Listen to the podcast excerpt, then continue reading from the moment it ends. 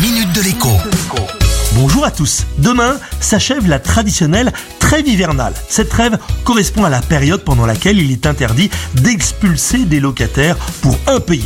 Les locataires, mais aussi les squatteurs. Mais là n'est pas le sujet. Pendant cette trêve, d'autres choses sont suspendues comme par exemple la coupure de l'électricité, là encore en cas d'impayé. Et eh bien tout cela, c'est terminé. EDF mais aussi Engie viennent de s'engager justement à ne plus couper l'électricité, mais simplement à réduire la puissance au compteur jusqu'à régularisation.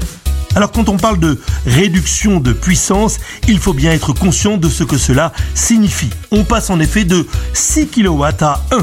Avec 1000 watts de puissance disponible, on peut s'éclairer partout dans la maison, dans l'appartement, surtout si on utilise des lampes basse consommation.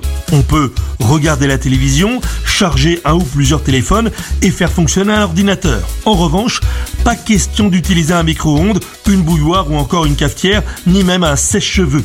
Pas d'eau chaude sanitaire non plus si l'on utilise un ballon électrique. Lave-linge et lave-vaisselle sont également exclus. Il ferait disjoncter le compteur, sauf à faire des lessives à l'eau froide, quand le programme existe sur l'appareil. A l'inverse, le réfrigérateur, lui, peut fonctionner sans difficulté avec cette puissance réduite de 1 kW.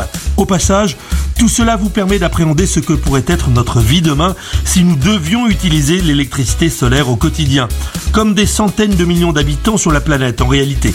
1 kW, c'est l'énergie fournie par 3 à 4 panneaux en plein soleil. Pour pouvoir tout faire ou presque, y compris utiliser un lave-linge, il faudrait donc s'équiper au moins d'une bonne dizaine de panneaux solaires et utiliser bien sûr les appareils gourmands en électricité seulement les jours où il fait beau. À demain. Minute de l'écho avec Jean-Baptiste Giraud sur radioscoop.com et application mobile Radioscoop.